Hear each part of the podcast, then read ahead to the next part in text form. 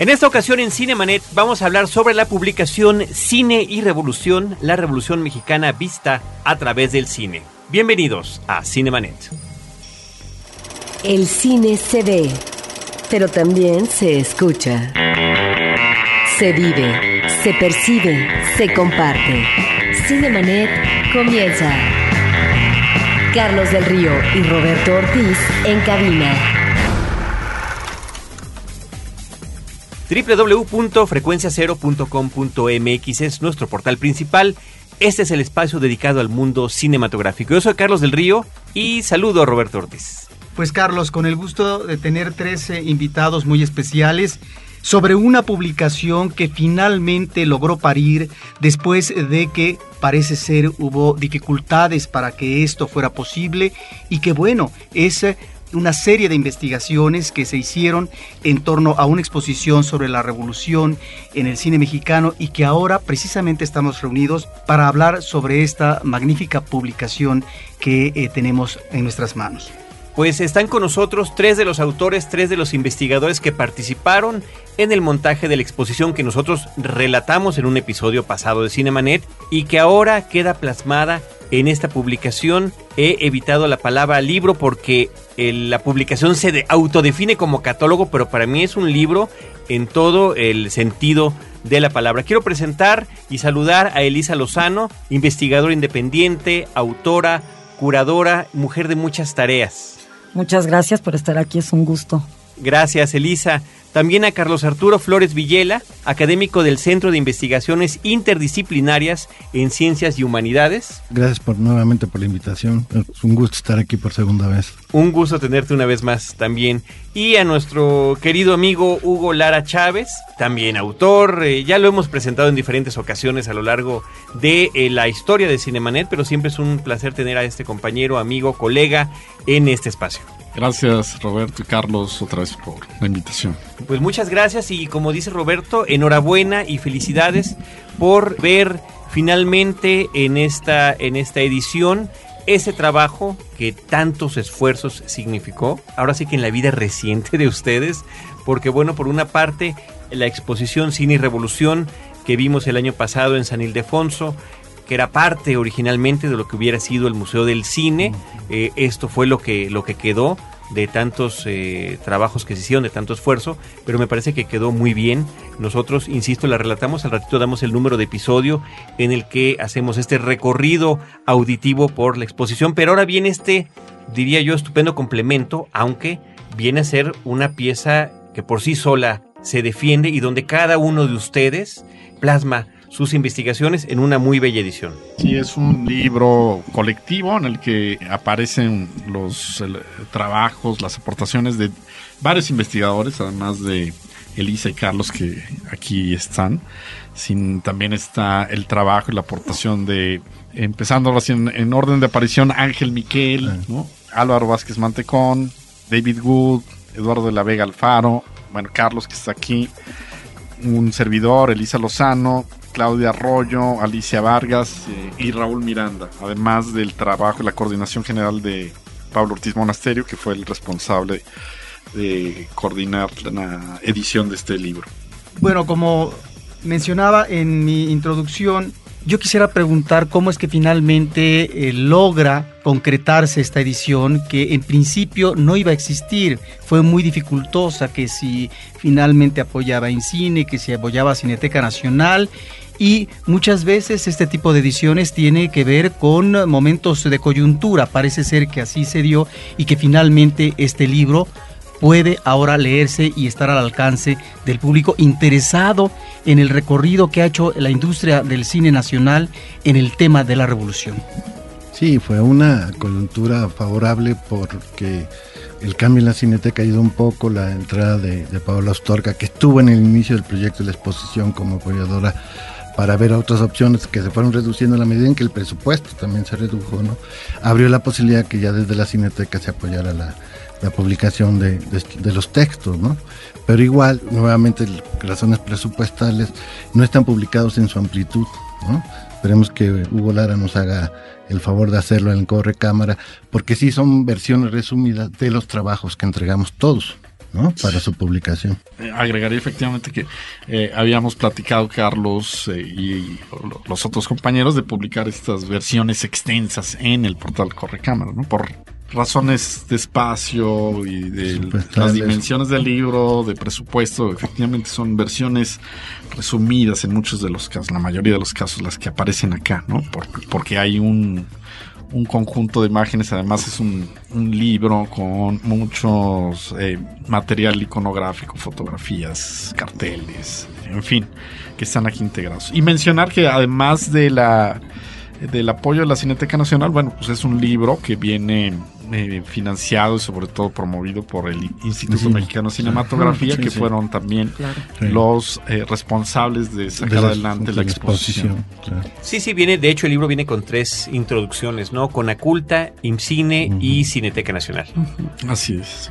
Pues bueno, Elisa, por favor, platícanos esta experiencia. Ahorita me parece interesante lo que comentó Hugo y Carlos del, de la forma en la que se redujeron estos textos, ¿no? Lo cual siempre como, como autor, como investigador, es doloroso y no sé si, si siempre lo hace uno o queda ya después pues a cargo de ciertos correctores de estilo, redactores y demás. Bueno, aquí en este caso particular, te voy a hablar de, mi artículo.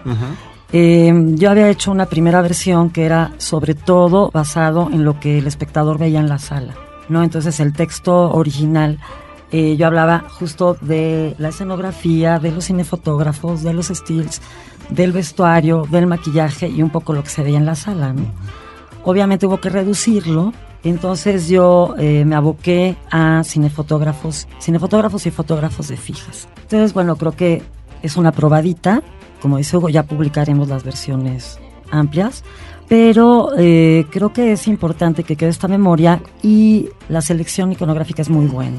¿no? porque son materiales eh, poco conocidos, privilegiamos materiales que, que no estuvieran publicados previamente. Y entonces, bueno, por ejemplo, aquí tenemos imágenes de Rodrigo Moya, ¿no? de grandes fotógrafos de Agustín Jiménez, de Luis Márquez, y creo que eso eh, va a ser como interesante para todos los lectores, ¿no? El aspecto iconográfico me parece que es uno de los elementos importantes eh, que respaldan en términos fotográficos tu texto porque encontramos realmente imágenes muy atractivas que casi no observamos en un texto académico sobre cine. ¿A qué me refiero? A que si tú estás hablando eh, de la escenografía, el momento de la filmación, creo que encontramos aquí toda una serie de fotos extraordinarias, ¿no? De eh, directores en diferentes épocas de la historia del cine mexicano, como Felipe Casals, como Bustillo Oro y demás, que están ahí al lado del equipo técnico con la cámara, con las luces. Me parece que eso es lo que enriquece eh, tu, texto, eh, tu ensayo.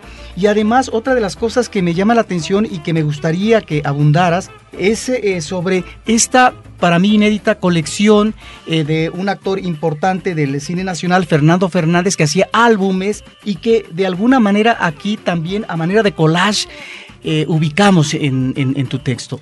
Sí, mira, estos álbumes los localizamos en la Filmoteca de la UNAM y son muy interesantes, como tú mencionas, Fernando Fernández, eh, bueno, tenía como toda su vida artística, gráfica, ¿no?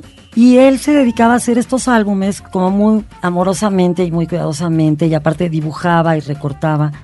Entonces igual tenemos stills que venían así como apilados de cuenta 20 Steels, venían los carteles también enormes de cine ahí en estos álbumes.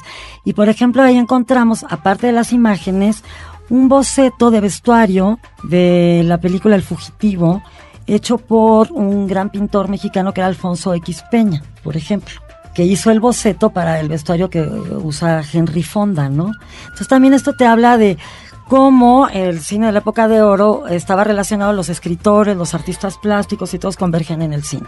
¿no? Y tenemos, por ejemplo, esta, esta foto que estamos viendo ahorita, que es un estilo de, del compadre Mendoza, donde vemos a Fernando de Fuentes con el argumento con los actores principales, ¿no? O todas esta, estas fotos que mencionabas, esta parafernalia de los directores en las grúas, esta que estamos viendo también de Ezequiel Carrasco de, la época silente, donde se ven las luces de Mercurio, ¿no? O por ejemplo una de Eniac Martínez, que es muy bonita porque está tomada de tal manera que es como justo la división entre la ficción y la realidad, hay como una especie de pantalla ahí con sombras. Entonces creo que sí eh, quedó muy bien la, la selección, es un material muy atractivo.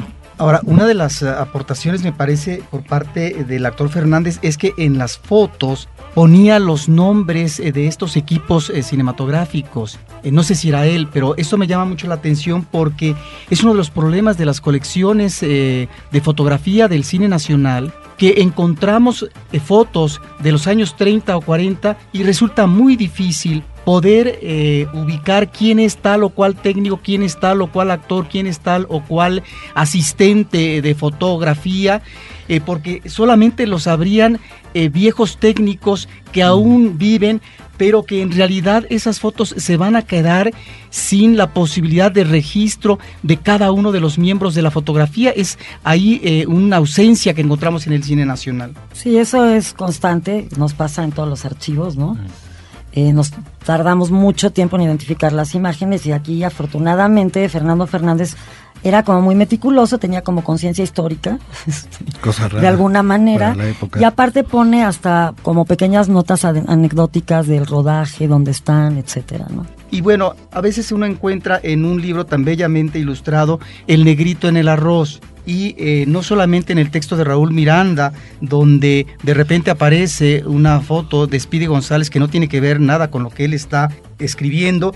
Y aquí encuentro en tu caso, en tu texto, una pues una nota principal del Novedades eh, que habla del suicidio de Pedro Armendáriz. ¿Qué relación tiene esto con tu texto? Pues absolutamente ninguna. De hecho, yo me opuse rotundamente a, que se pusiera esa imagen en mi texto y, e igual en la sala, ¿no? Porque pues es un dato que no, no tenía nada que ver, no aporta nada. Yo no estoy hablando de la vida de los actores, a lo mejor tendría más que ver en el texto de Claudia y Alicia que hablan de como de estas figuras masculinas eh, del cine mexicano, de las estrellas, ¿no? Pero esto fue una decisión de, de Pablo Ortiz Monasterio, el editor, ¿no? Como tú mencionabas en el caso de, del texto de, de Raúl, que aparece esta imagen de Spirit González, González. en realidad es que tiene una, una razón, aunque efectivamente a la hora de, de editar los textos, pues quedó descontextualizado, porque había en, en este desarrollo, en esta propuesta inicial de Raúl, la idea de desarrollar un tema sobre todos estos derivados de la iconografía de la Revolución Mexicana, ¿no? Más allá, digamos, de las propias imágenes, esta imagen de, de revolucionarios, del mexicano con sombrero como Speedy González. O del Y- bandido. y del bandido. Y entonces había como un pequeño desarrollo ese, de- en ese sentido de Raúl que finalmente quedó fuera. ¿no? Pero efectivamente pues se decidió como dejar de alguna forma presente esa imagen, ¿no? ya por cuestiones de, de decisiones de la coordinación ¿no? editorial. Sí, por eso aparece la foto de Clint Eastwood también, que en términos estrictos no hizo ninguna película sobre la revolución, pero es la imagen del bandido mexicano que se desprende de las películas de la revolución y que en el caso de Estados Unidos viene desde la época muda, ¿no? Justo de la época muda están haciendo películas sobre la revolución, en algunos casos son revolucionarios y en otras son este bandidos, se vuelve el bandido, ¿no? Y yo quisiera agregar que específicamente sobre ese asunto de el capítulo de Raúl Miranda, digamos, es uno de los grandes atractivos de este libro, porque fue un capítulo Sí. que no se desarrolló dentro de la exposición, Sí, sí, sí. aunque sí, se trabajó y Raúl hizo una, extensa maravilla. investigación que al final no se pudo llevar a Ah, sala. La intención era que hubiera esa sala. Sí, eh, claro, que fue la última sala, además. Es- es- la idea nada más se consignó a través de unos videos, unas producciones que, unos videos que se hicieron sobre este universo de películas extranjeras, la mirada extranjera sobre el cine y la Revolución Mexicana. ¿no? Y en el libro, pues, eh, al menos, bueno, sí está como un capítulo integrado. Me gustaría que le platicaran a nuestro público cuál es la estructura de, de este libro. Cómo, digo, en principio entendemos que está armado como estaba armada la, La propia exposición. ¿no? Pero bueno, quienes no tuvieron la oportunidad de haberla visitado, ¿qué es lo que van a encontrar, Carlos Arturo Flores Villel? Ups, van a encontrar justamente cómo estaba montada la exposición. De hecho, la exposición sigue montada ahorita en, en Morelia, ¿no? En Michoacán, en el centro clavijero. Está ahí. Todavía va a estar este como un mes, ¿no? Hasta donde recuerdo.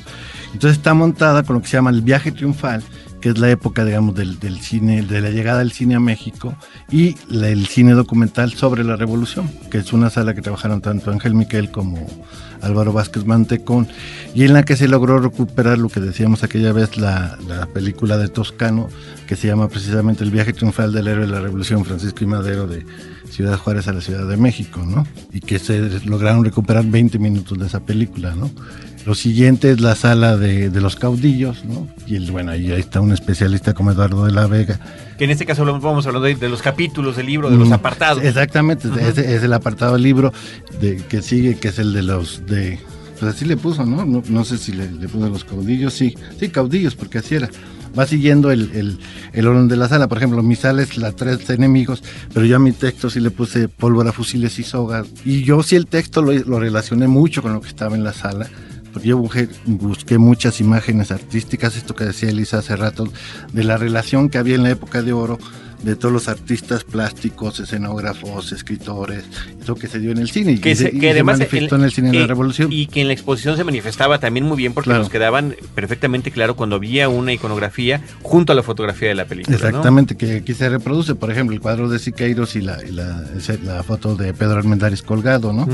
Y luego, pues el que podría hablar de lo que sigue es, es Hugo, porque es la parte de, de- de su sala y la parte de su texto. Sí, el, el capítulo 4 está dedicado al movimiento, al concepto a- o a, las, a los símbolos del movimiento en el cine de la revolución, ¿no? Que se expresan a través del ferrocarril, del caballo, de la bola, pues incluso de la, la gente que se mueve alrededor de estos vehículos y que transmiten una serie de conceptos relacionados con la transformación social, pero también el viaje, ¿no? El viaje geográfico y el viaje interior de los protagonistas de todas estas películas que los transforman y los convierten al final del camino en mejores o peores personas, ¿no? A veces eh, esos campesinos que se convierten en en Caciques. caciques. o en generales o generalas si son mujeres o a veces pues mueren eh, o finalmente se, se convierten en prostitutas, qué sé yo. Ese es el tema de la sala 5 y el capítulo que corresponde al movimiento que se llama Vino el Remolino. Nos levantó y después seguiría el Elisa. Bueno, pero en tu caso, Hugo, pues, encontramos toda una serie de ilustraciones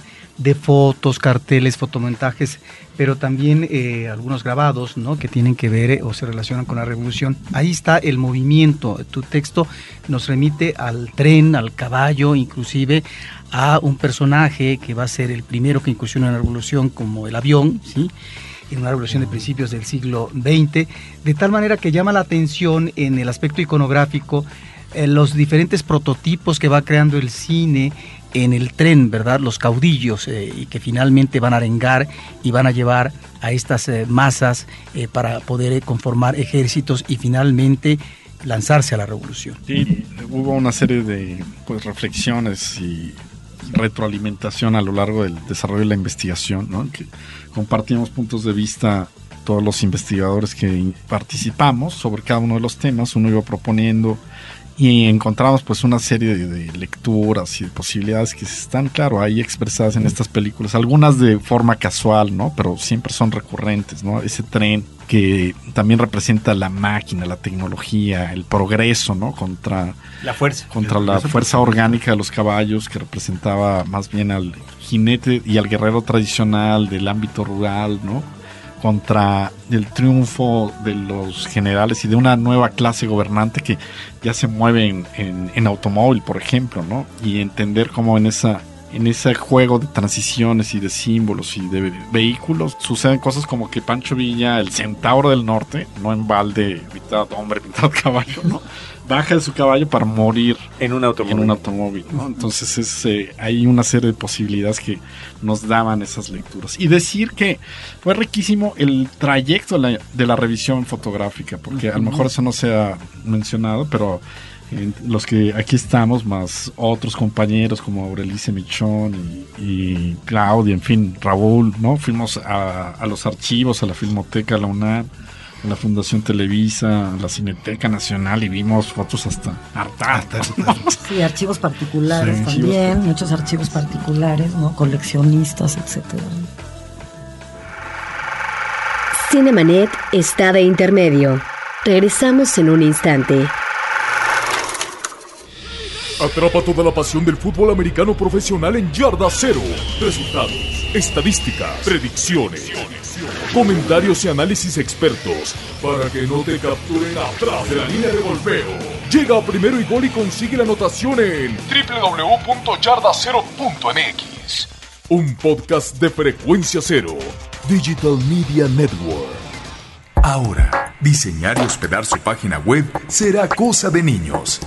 En tan solo cinco pasos, hágalo usted mismo sin ser un experto en Internet. Ingrese a suempresa.com y active ahora mismo su plan. Suempresa.com, líder de web hosting en México.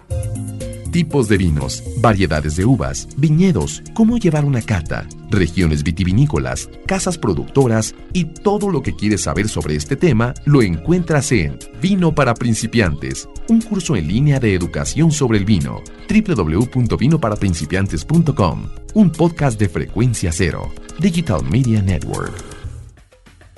Cinemanet.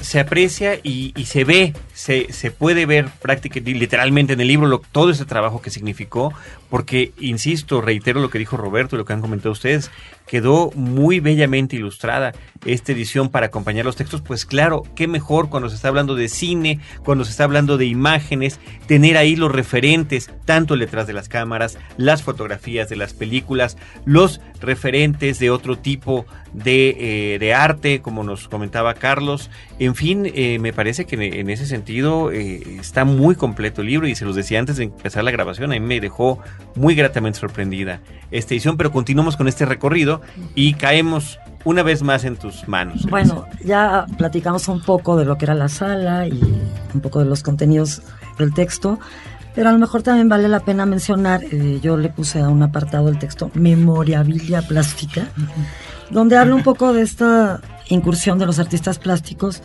como por ejemplo el Corsito haciendo la escenografía de Vámonos con Pancho Villa, ¿no? O la presencia de los murales del Palacio Nacional en alguna película de El Indio Fernández, o Vicente Rojo, el gran diseñador gráfico, haciendo los letreros de Pedro Páramo, ¿no? Por ejemplo. Y también, bueno, creo que es importante destacar que al inicio de cada texto está la foto de la sala, ya medio lo habías mencionado. O sea, a lo mejor para los lectores que no tuvieron la oportunidad de ver la exposición, hay una probadita de cómo se veían las salas en- montadas en San Ildefonso. Que también eso es importante, ¿no? Que quede un registro de la exposición. A mí me pareció eso hermosísimo, porque salas, a mí ¿no? me llevó de regreso a lo que pudimos ver directamente en San Ildefonso. Y también encontramos aquí dos fotografías que llaman la atención de Dolores del Río en Las Abandonadas. Vemos eh, a una mujer prostituta galante, regenteadora de un burdel, que finalmente caerá rendida, ¿verdad?, ante una, eh, una especie como de militar. Y luego su decadencia ya como una mujer avejentada, que además... eh, pues se encuentra en una situación difícil en la cárcel, etcétera. Ahí es donde vemos la transformación de la exquisitez y sofisticación de una actriz como Dolores del Río hasta lo que sería eh, la presencia de ella del rostro sin, sin maquillaje, totalmente en decadencia. Claro, porque una de las ideas era mostrar precisamente esa magia, ¿no? Y estos personajes anónimos que, que hacen posible esto, maquillistas, vestuaristas, todo el departamento de peluquería, ¿no? Y bueno, escogimos esas imágenes porque era como muy, te resumía muy bien eso, ¿no? Continuamos el recorrido de los, de los, de los apartados. El que sigue es el de la de Alicia. después del capítulo de Elisa que se llama Recuerdos del Porvenir, que alude a un título de película como casi todos los, prácticamente todos los títulos de cada capítulo. El que sigue se llama Si Adalita se fuera con otro, desarrollado por Alicia Vargas, una investigadora de Guadalajara, de la Universidad de Guadalajara, y Claudia Arroyo, ¿no? investigadora de la UAM, ¿no? Eh, y que es un, un capítulo que habla de este universo de las estrellas, ¿no? De la- del Star System del cine mexicano, ¿no? De los estereotipos que representaban estas figuras como Pedro Armendáriz, María Félix, sin duda, ¿no? Jorge Negrete, eh, Dolores del Río, ¿no? Esas cuatro grandes figuras y otras que alrededor pues fueron eh, participando en- y construyendo la filmografía, ¿no? Antonio Aguilar, que es el actor número uno de las películas de la Revolución, ¿no? El que más ha filmado y ha- además producido, ¿no? Y otros más, bueno, Luis Aguilar, eh, en fin. Y finalmente el capítulo que comentábamos hace un momento, La mirada extranjera, que fue desarrollada por Raúl Miranda y que aquí, bueno, sí encontró espacio porque fue un- uno de los temas que nos parecía que eran fundamental tratar y no, dejar fuera.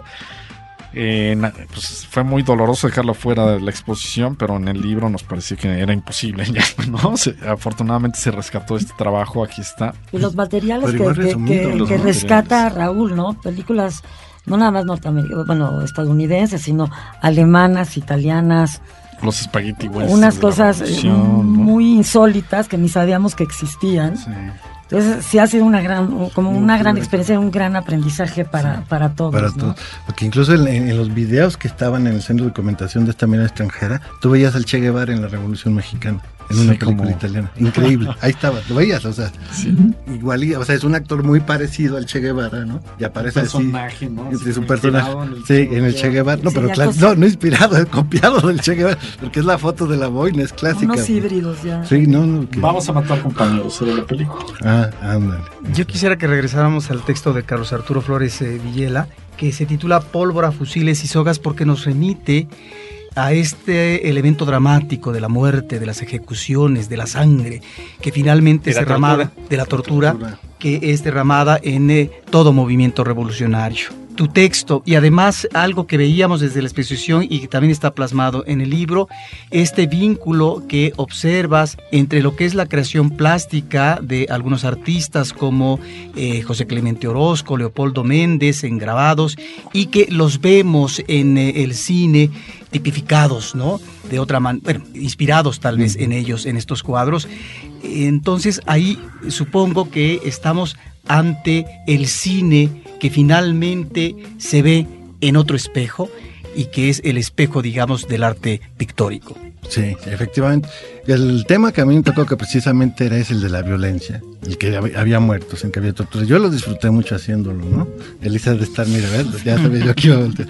Porque hay escenas muy interesantes, ¿no? Entonces, p- por ejemplo, escogí toda una escena basada en toda esta iconografía del maguey que viene desde Orozco, que el que más se saltó fue precisamente Einstein en que viva México, en la parte de, de la hacienda de... ¿cómo tú te De? Tlapayac. de Tlapayac, ¿no? Bueno, desde ahí viene, pero ¿de dónde lo toma? Einstein? Pues de que vio los murales de Orozco, conoció el trabajo de Orozco, pero esa imagen quedó como la, la gran imagen prototípica para el cine mexicano, ¿no? Y la retoman todos después, y bueno, el Indio Fernández presumía de haber visto esas escenas en Hollywood, y bueno, no es casual que lo, que lo repitiera. Entonces, por ejemplo, para la tortura, tomé varias donde se cortan este, las puntas del maguey y se le arrancan los ojos, Antonio Aguilar en El Ojo de Vidrio, este, la de... La rebelión de los La rebelión de colgados. los colgados, ¿no? Y la hermana. Y para suavizar, dije, bueno, esto en última instancia fue apareciendo claramente, pues que no venía solo de, de que esas cosas sucedían en la revolución o sucedían en las guerras civiles, sino que el arte mexicano lo había plasmado, ¿no? Otro caso es el de Goitia. Goitia cuando regresa de Europa llega justo a incorporarse a la división del norte cuando está Villa tomando Zacatecas, ¿no? Entonces por eso esas escenas de colgados que, que él pintó, eso, eso es lo que él encontraba en el camino, ¿no? Entonces hay una relación muy clara. Entonces yo como para suavizar un poco el tema, porque incluso cuando en la exposición me lo andaban censurando porque a los niños había que decirles que aguas había escenas muy fuertes, ¿no? Aunque hubo un niño que la vio dijo, no, pues mis videojuegos son más gruesos, ¿no? que, que es otra cosa que no se, no se pensó, ¿no? O sea, ya en los videojuegos hay mucho más violencia de lo que hay en este cine de esta época.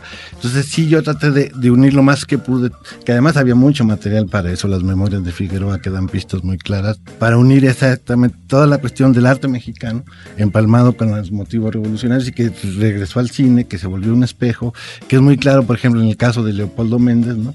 Leopoldo Méndez veía las películas y hacía sus grabados, pero luego a su vez esos grabados, hay uno de Pueblerina, donde están enfrentándose, que no es una película sobre la revolución, pero luego en una película sobre la revolución Correo del Norte se retoma ese, ese choque de, de, de, de jinetes, ¿no? Entonces es una retroalimentación constante que se da entre el arte y el cine, digamos, el cine también como arte, ¿no? Pero entre todas estas artes, y bueno, también los escritores intervenían.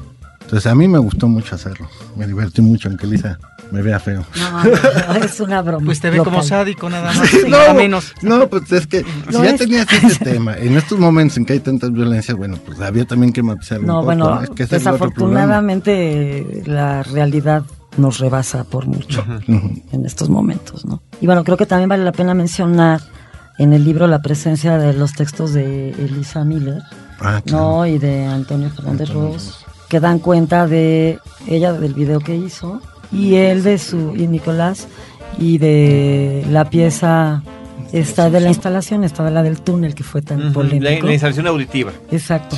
Y bueno, también queda registrado aquí en el libro. Y hay una, aprovechando sobre los extras, una filmografía de la Revolución Mexicana que está al final, ¿no? Y que es eh, Muy útil. mm, muy útil para la consulta, o sea que se consignan alrededor pues de estas 400 películas, 500 al final que fueron integradas, ¿no? Que tienen algún alguna relación con el tema o el ambiente o los personajes de la Revolución Mexicana, ¿no? Es decir, no todas son películas que abordan frontalmente el, el entorno, como Vámonos con Pancho Villa, por ejemplo, sino hay películas que lateralmente se asoman, como sería Entre Pancho Villa y una mujer desnuda, ¿no? que es una película, una comedia contemporánea con un componente. ¿no? Entonces, por eso es tan extensa. O la eh, última película que hicieron varios directores el año pasado, que se llama Re- Revolución, Revolución. en donde encontramos una escena en una ciudad de, de Estados Unidos eh, con eh, personajes a caballo eh, que nos eh, remiten ¿no? a eh, la revolución. Yo quisiera preguntar, ya que... Rodrigo García. La de Rodrigo García. Y Alvarado.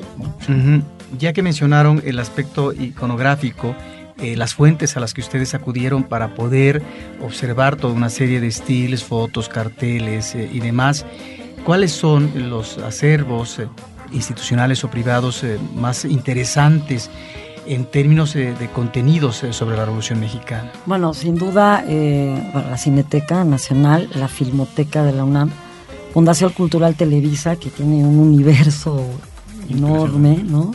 Y bueno, lo que comentábamos hace un momento, también Fundación Toscano. Fundación Toscano, duda, por sí. supuesto, que de hecho se sacó el libro este de fragmentos. De fragmentos. ahí. y con cinefotógrafos, eh, hijos de escenógrafos, por ejemplo, Leticia Fontanals aportó varias cosas de, su padre, don Manuel Fontanals, o la nieta de Vicente Petit también.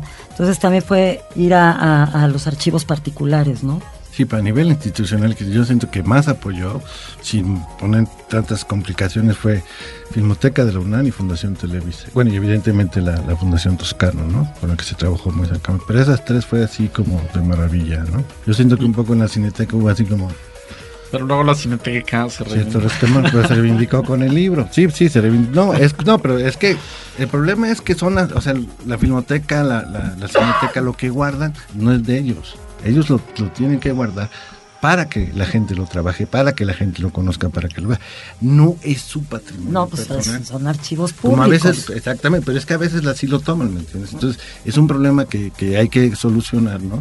Y eso, por eso me encantó una de las primeras declaraciones de Paula, decir, no, esto hay que... Sí, sí. Porque de veras, ¿no? Y en la filmoteca hay gente que ha tenido problemas, nosotros afortunadamente ninguno. Fue de maravilla, o sea, Sí, gracias a todo el apoyo. Vimos uh, lo que quisimos, equipos, estilos, los, los cuadernos estos, Todo. de- ¿no? que estaban en proceso de catalogación, fíjate que amables, pero tan justo empezó la catalogación y dijeron, oiga, no, pero esto les puede servir, ¿no? O sea, una maravilla, la verdad. Y bueno, Información Televisa igual.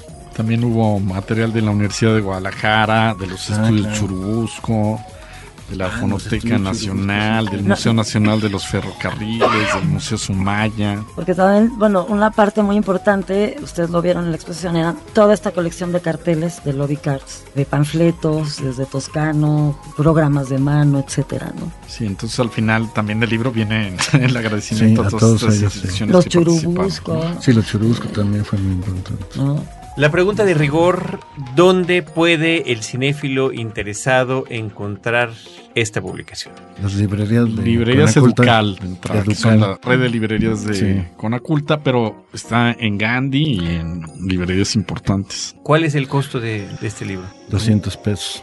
No, yo no sé. No, sí, yo sí, Sí. porque he comprado. no, pues yo lo regalé de Navidad para mis hijos y mis hermanos. entonces, sí, dieron a los autores? Sí, nos dieron tres. Nos dieron tres. Ah, Entonces, bueno. Yo tengo seis hermanos, entonces tuve que... Pero nos hicieron descuento. Yo fui a la librería de Educal de la Cineteca y sí hicieron Sí, está un como descuento. 180 a 200. Entonces, Más o menos. Sí, vaya, para tener el es- referente para, No, para no, la gente. Me parece en- que es... es, es- es accesible, dado que es Sí, una no, para el- edición cara. La cantidad de imágenes. ¿no? La sí calidad del el papel, papel, la calidad es del papel, todo plastificado, etcétera. ¿no? Y el Los- diseño es muy bonito, hay que hablar del diseño, es un diseño limpio, ¿no? Sí, elegante, ¿no? y el material de investigadores, pues como aquí los compañeros presentes y los que no están, ¿no? Sí. Que son de Sí. primer Sí, nivel, son Eduardo de la Vega, Eduardo. Álvaro Vázquez Mantecón, Ángel Miquel. y todos los demás, ¿no? Que son... ¿Algo que deseen agregar? Pues, Cómprenlo.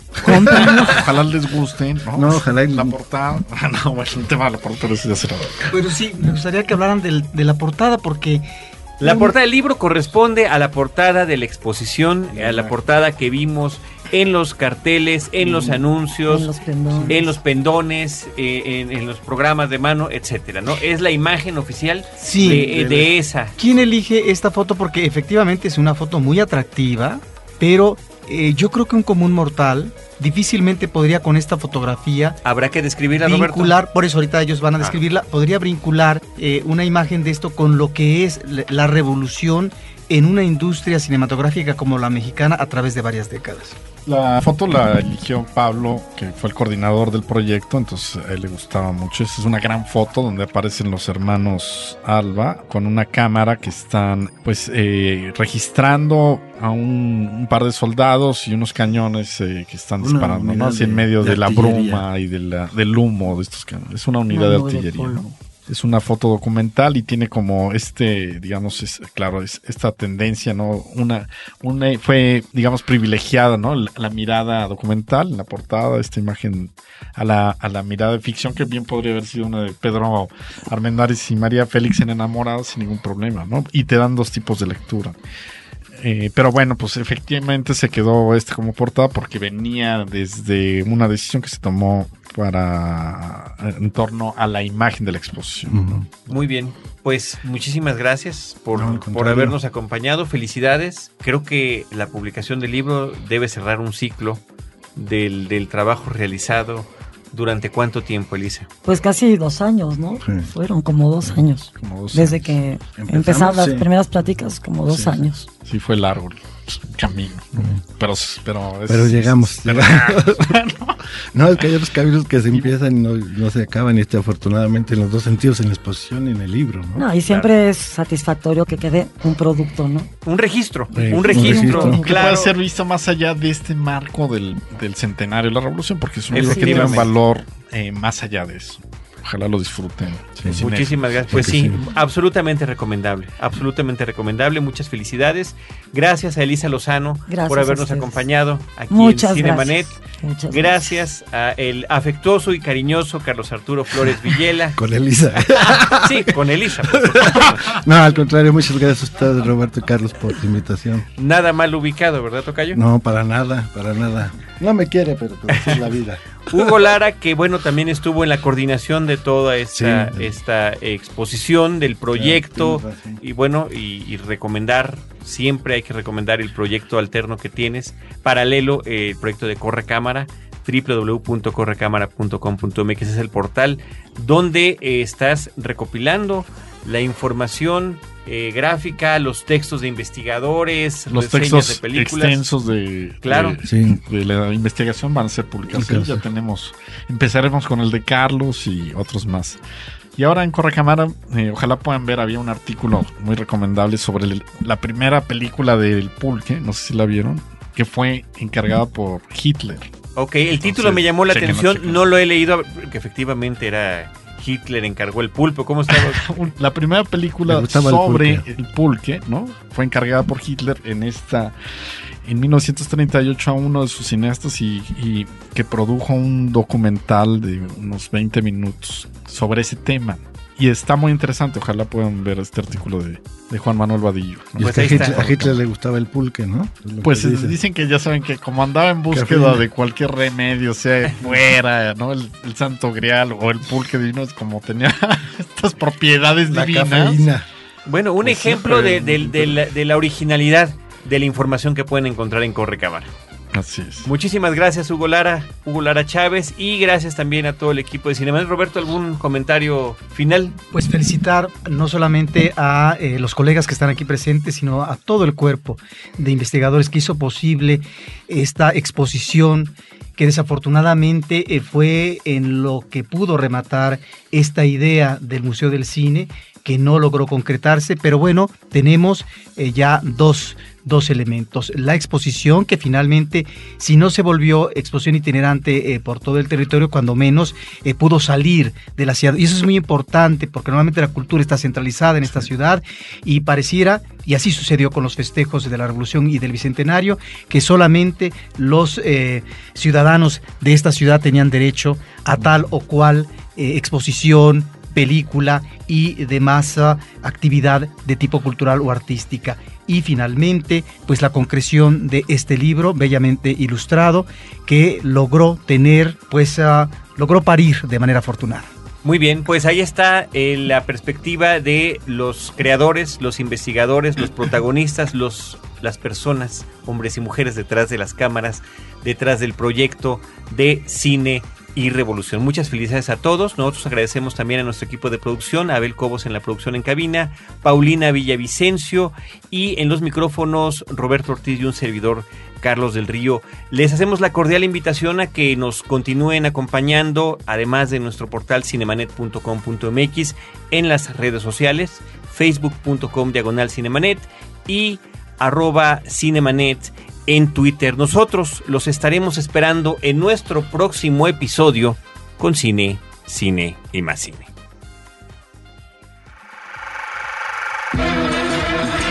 Cinemanet termina por hoy. Más cine en Cinemanet. Frecuencia Cero, Digital Media Network, www.frecuenciacero.com.mx. Pioneros del podcast en México.